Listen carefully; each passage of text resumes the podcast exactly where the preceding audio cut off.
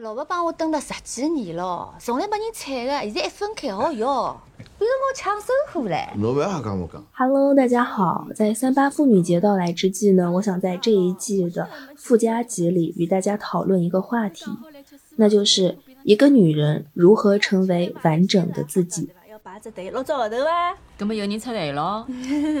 搿上海还有野猫抢哦。在年前爆火的电影《爱情神话》里，有一段名台词，大家都在争论一个怎样的女人才是完整的。有人说，一个女人这辈子没有养过小孩是不完整的；另一个人说，骗鬼的呀，这话我也能编。一个女人这辈子没甩过一百个男人是不完整的。还有人说，一个女人这辈子没赚到过一百万也是不完整的。最后总结到。一个女人这辈子没有造反过是不完整的。伴随着这句话，整个修罗场一样的饭局进入了大团圆的阶段。啊，侬没小人啊？没呀，一个女人搿辈子没小人是勿完整哎。搿么是骗句的呀，跟我也好比的呀。喏，一个女人搿辈子没蹬脱过一百个男人是勿完整的。一个女人搿辈子没赚到过一百万也是勿完整的。一个女人搿辈子没为自家活过也是勿完整的。一个女人搿辈子没浪迹过天涯也是勿完整。对个，来胖姐，那么走了又来，要造反了。一个女人搿辈子没烧过饭是勿完整的。好了，一道烧饭没收了。在电影上映期间，来自三位成熟女演员的这段话，瞬间刷爆了各大媒体，也让这部电影实现了破圈。而电影中独特的女性视角，也成为了人们关注的要点之一。这段对话再次加深了我们今天想要讨论的议题：一个女人如何才能成为完整的自己？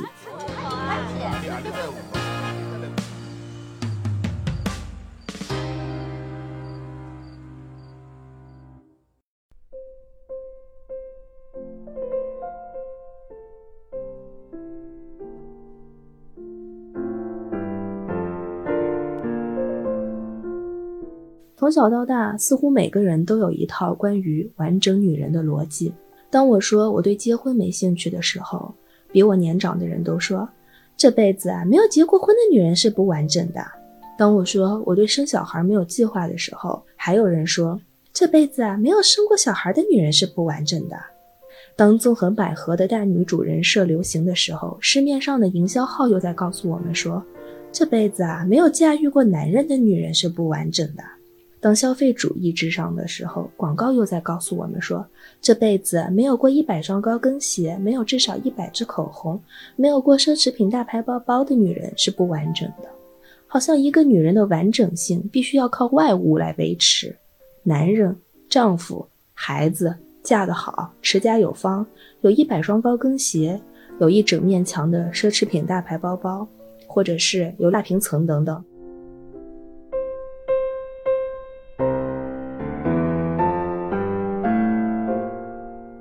我最近看了一本书，叫做《伯纳戴特，你去了哪儿》。一开始呢，我只是被它可爱的封面、诙谐的语气以及对中产阶级的尖酸刻薄的讽刺所吸引。我觉得这是一本很适合在搭地铁通勤的时候看的轻松的小书。但是随着阅读的深入，我越来越发现这并不是一本轻松的小书。如果你愿意的话，如果你愿意和我一起作为女性。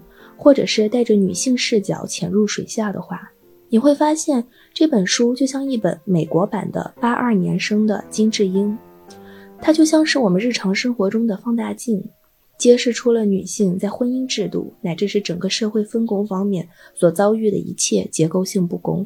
这本书也有同名的电影，是由大魔王凯特·布兰切特出演的女主角。这是继《蓝色茉莉》之后，凯特·布兰切特在我心里面封神的第二部作品。看完电影之后，我整个人都特别高兴。我在深夜拍着大腿大喊：“大魔王也真的是太适合演这种神经质文艺中产大疯逼了！”非常建议大家把书和电影都一起看了，搭配服用效果更佳。我觉得单看电影的话，时长有限，很难体会出一些微妙之处；而单看书的话，又无法领略到大魔王的魅力。I just need you to know how hard it is for me sometimes. What's hard? The banality of life. But I retain the right to be incredibly moved by those little things no one notices. You know, for better and worse. It's not gonna stop me taking you to the South Pole. We're not going to the South Pole, Mom. 伯纳戴特，你去了哪儿？用轻松诙谐的语气、活泼跳脱的结构以及黑色幽默，揭示了一个在建筑设计方面拥有过人才能的天才女性被家庭生活、被社会环境、被所谓的好妈妈的标准磨损的过程。这本书和八二年生的金智英互为镜像，有着惊人的相似度。比方说，他们都称得上是模范式的中产阶级家庭，三口之家看似幸福圆满。丈夫都收入不菲，而且温柔体贴，生的都是女儿，而且活泼可爱。在外人看来，温馨和睦，要啥有啥，是最不可能出乱子的那种家庭。但这两个家庭最大的共同点就是，都有一个在平淡安稳的日子中逐渐失去自己、逐渐失控的女人。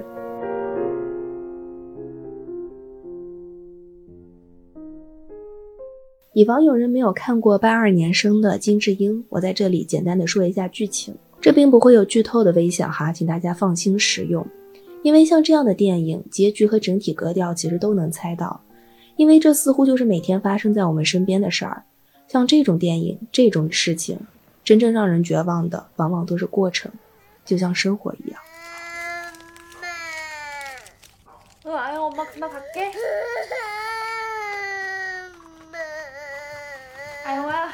八二年生的金智英和伯纳黛特一样，同样也是一部由同名小说改编的电影，讲述了一个出生于一九八二年的三十多岁的平凡的韩国女性。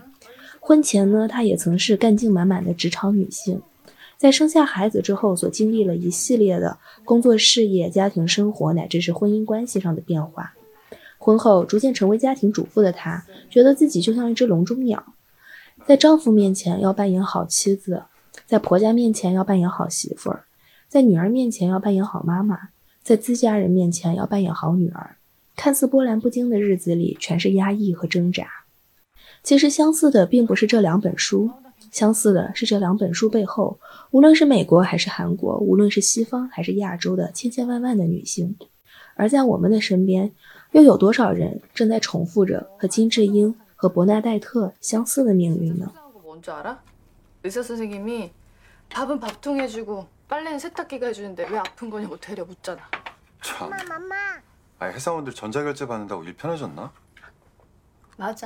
你们知道金智英这部片子里，我觉得她最妙的点在哪儿吗？那就是金智英被自己的母亲，甚至是外婆魂穿附身开口讲话的那一刻。第一次看到这儿的时候，我拍着大腿猛喊：“妙，太妙了！”黑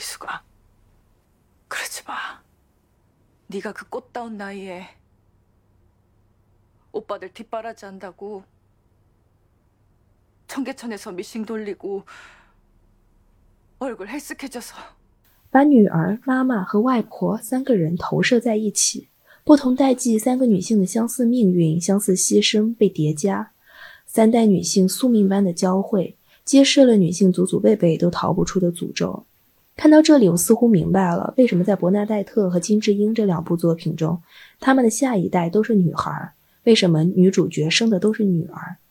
因为在传统社会的分工里，每一个女孩长大后都会变成妈妈，会变成外婆。如果没有意外的话，她会不断的重复自己的妈妈，甚至是外婆的命运，而似乎也只有女儿能有机会设身处地的去理解母亲的难处，设身处地的去体会身为女人的难处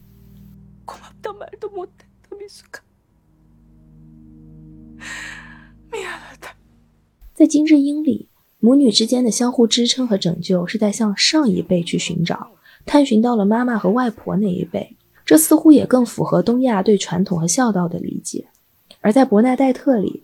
母女之间的相互支撑和拯救是在向下一辈去寻找。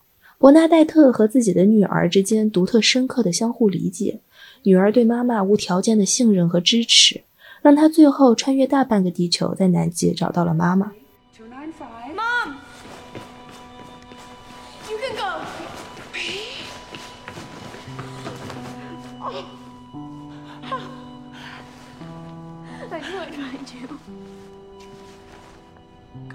Did you?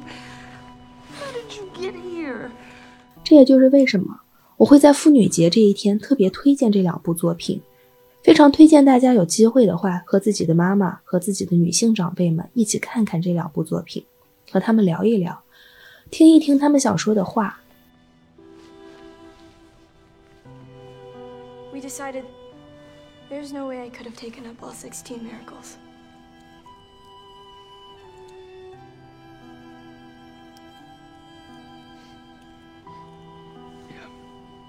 You got a lot more miracles left.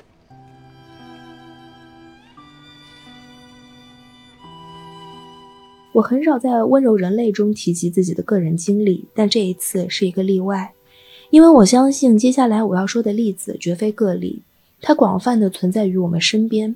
金智英和伯纳黛特不仅仅在荧幕上，也正在我们身边。她或许正是你和我，也或许是我们的妈妈、外婆，或者是奶奶。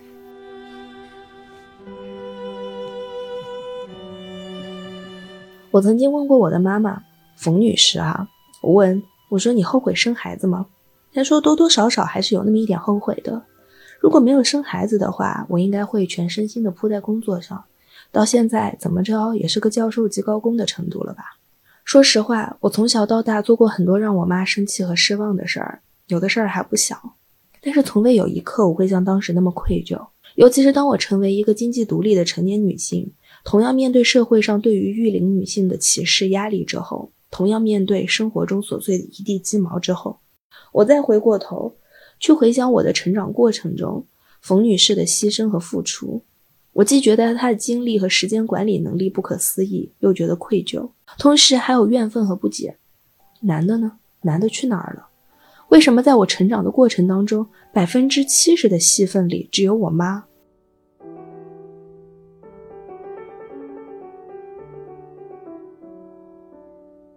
我上中学的时候，冯女士还在上班。她在工作之余，还能把一大家子人照顾好，每天中午管我吃饭，每个月固定飞一趟北京去念硕士，再飞一次广州去探望照顾我爸，时不时的还能去打网球、练瑜伽。工作上日常出幺蛾子，夜里十一点半去项目现场是家常便饭。这只是她几十年作为母亲、作为妻子、作为女儿，以及作为夹缝中求生的自己的生活的一点点的碎片和概览。大概就是这么忙，大概就是牺牲了这么多吧。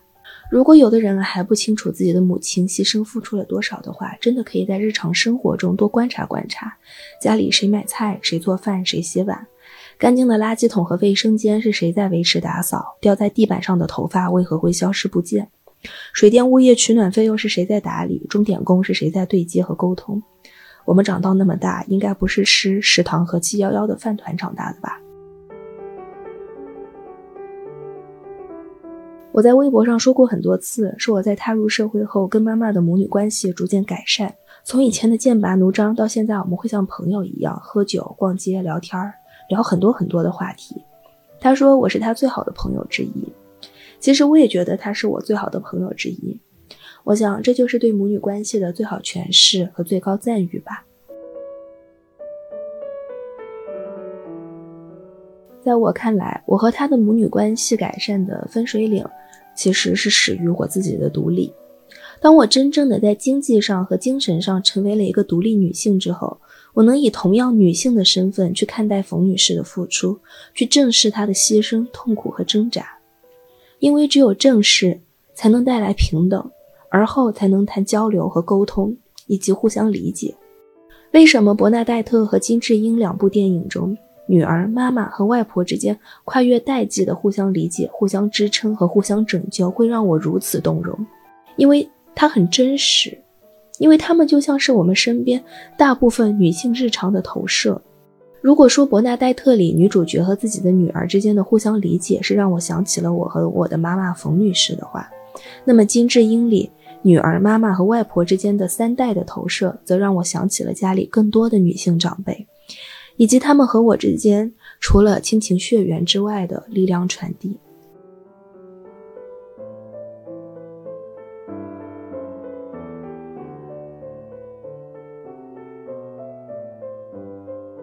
我常说，奶奶、外婆那一代的女性，不见得就比我们这一代九零后和零零后落伍。某种程度上，哈，她们可能比我们更进步，毕竟也是从革命年代走过来的嘛。我最早接触到的劝人不要生孩子的这个思想，来自于我奶奶。她是重庆人，她用乡音不改的川普和我说：“你以后不要生太多孩子，儿多苦母。”意思是孩子生的太多，母亲遭的罪就大嘛。那个时候我还小，不懂得这句话背后的深意。我长大后，确切的说，是在我能以一个独立女性的视角去与我的妈妈相处之后，我不断的向上回溯。像寻宝一样去寻找女性长辈们给我留下的线索。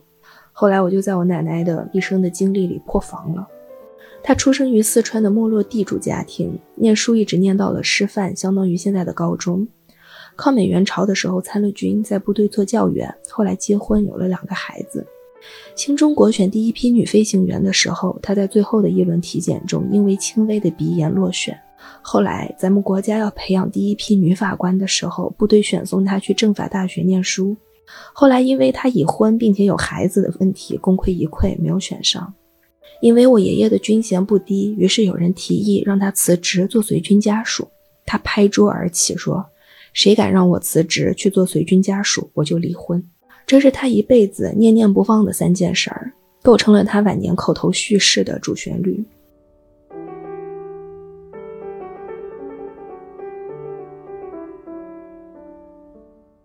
当年我还小，不懂事儿，听起来只觉得啰嗦。在他去世以后，多年想起来，我才发现，至少三分之二都是怨愤和不甘。这应该是他一辈子都没有办法迈过去的遗憾和悔恨。而我过了十多年才读懂他留下来的这些线索。这就是为什么，为什么我要在妇女节的这一天做这样的一期节目，聊这样的话题，讲这样的电影。因为我想，妇女节它最重要的意义不是过女神节、女王节，也不是单位发福利或者是放假，而是让更多的人意识到，我们女的是一个独立的人，不是谁的妻子、母亲或者是女儿，我们不是谁的附庸。就像伍尔夫说的那样，成为自己比什么都要紧。只有意识到这一点，我们才能精神上断奶，摆脱巨婴的心态，作为一个独立的个体。去理解我们的女性长辈，去了解他们的经历和故事，去聆听他们想说的话，去尊重他们的付出和牺牲，以及最后才能理解我们自己。性别平等、女性独立或许是宏大叙事，但是再宏大的叙事也由个体构成。从最小的事情做起，从身边的事情做起，才能于细微处看见身边的悲剧。从而在我们能够决定的将来和当下，阻止和预防更多悲剧的发生。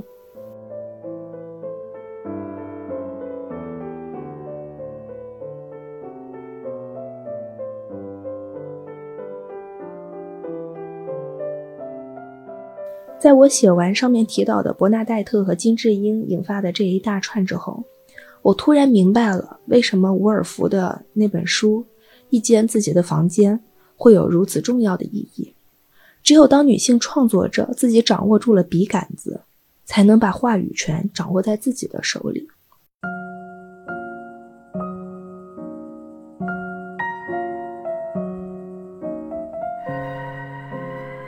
过去，男性作家笔下的女性，不是贤妻良母，便是风尘荡妇。稍好一点的嘛，是解语花；差一点的嘛，就是母老虎。在一些著名作家的乡土文学中，动不动就是“我要把这个女人给办了”的字眼。具体是哪几位嘛，就不点名了。看过的应该都知道。这恰恰印证了德国汉学家沃尔夫冈·顾宾的观点。他在一次采访中说：“中国不少作家，他们小说中的叙述者对女人的态度是我们所受不了的。在他们的作品中，男人没办法了解女人，女人都是肉，所以。”女性不仅应该写作，还应该和男作家一样享有同样的写作环境和待遇。伍尔夫在书中一语中的、直接老巢地指出了女性在写作中面临的困境，因为她们没有一间属于自己的房间。所以，伍尔夫的名言就此诞生：一个女人要写作，她必须有钱，有一个自己的房间。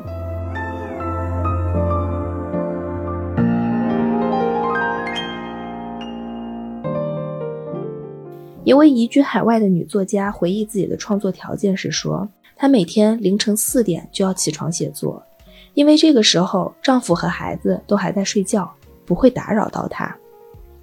每天从凌晨四点写到清晨，丈夫和孩子起床，然后她就从作家一键切换成了母亲和妻子，开始准备早餐和做家务，直到第二天的凌晨四点，她再次顶着星光起来。”做三个小时的作家，然后再切换成母亲和妻子。沃尔夫说的女性写作应该有自己的房间，这里的房间既是指物理上的空间，也是指思想上的空间。因为只有当女性自己掌握了创作权，尤其是普通女性掌握了创作的权利，才能写出真实的女性的处境。否则，为什么写普通女性生平的书那么少？为什么文学作品里的女性不是贞洁烈妇，就是风骚荡妇？为什么女性书写的作品就会被认为是小家子气的，是闺阁的？在艺术理论界，曾经有过一个非常有名的问题，这个问题还曾经被迪奥印在了两年前秀场的衣服上。这个问题是：Why have there been a great women artist？为什么没有伟大的女性艺术家？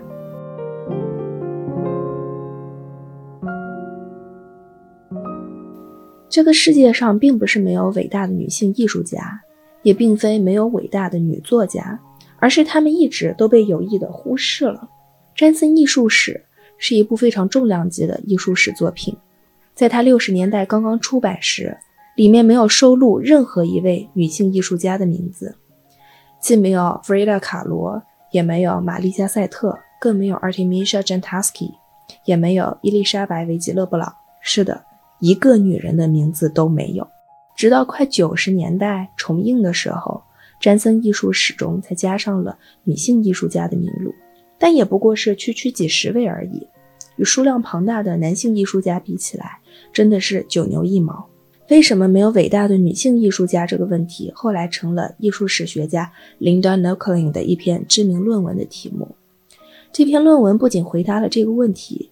也成为了艺术史上关于性别平等的重要分水岭。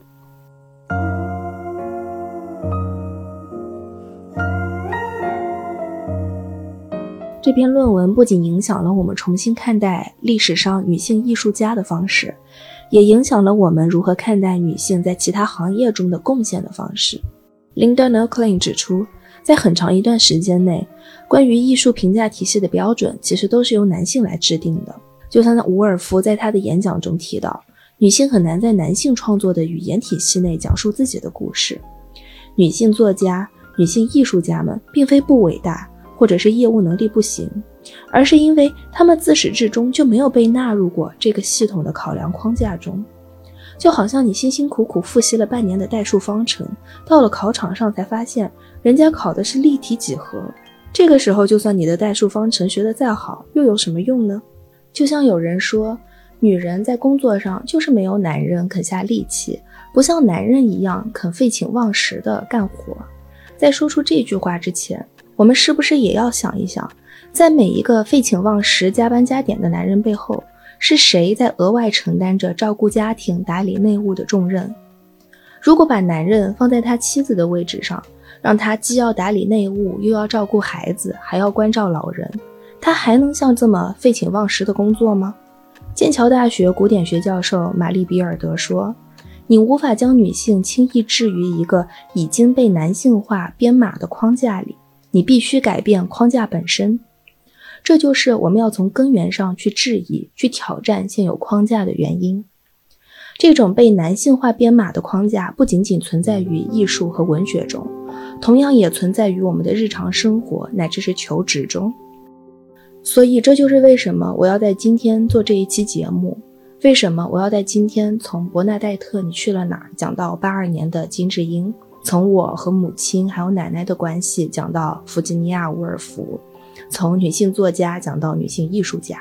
因为我们只有不断的向更上层、更深处去回溯、去质疑、去探寻、去不断的挑战边界和未知。去创造，才能把过去这么久以来被现在条条框框里的女性角色，也就是我们自己的角色，解放出来，来实现更多的可能，才会有更多的女性创作的作品，来激励更多人，现在很流行一句话叫做 “Girls help girls”，希望这些来自女性前辈的回望能够赋予我们力量，让我们在前行的路上走得更远、更坚定，也更有信念。在这个循环不断的过程中，我们理解的是前辈，解放的是他人，但解放的也更是自己，塑造成一个更完整的自己。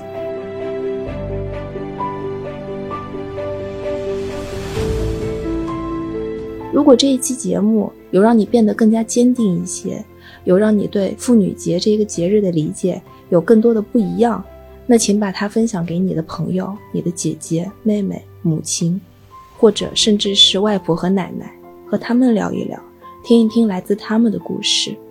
我想一定会有一些不一样的启发。最后，祝大家三八妇女节快乐！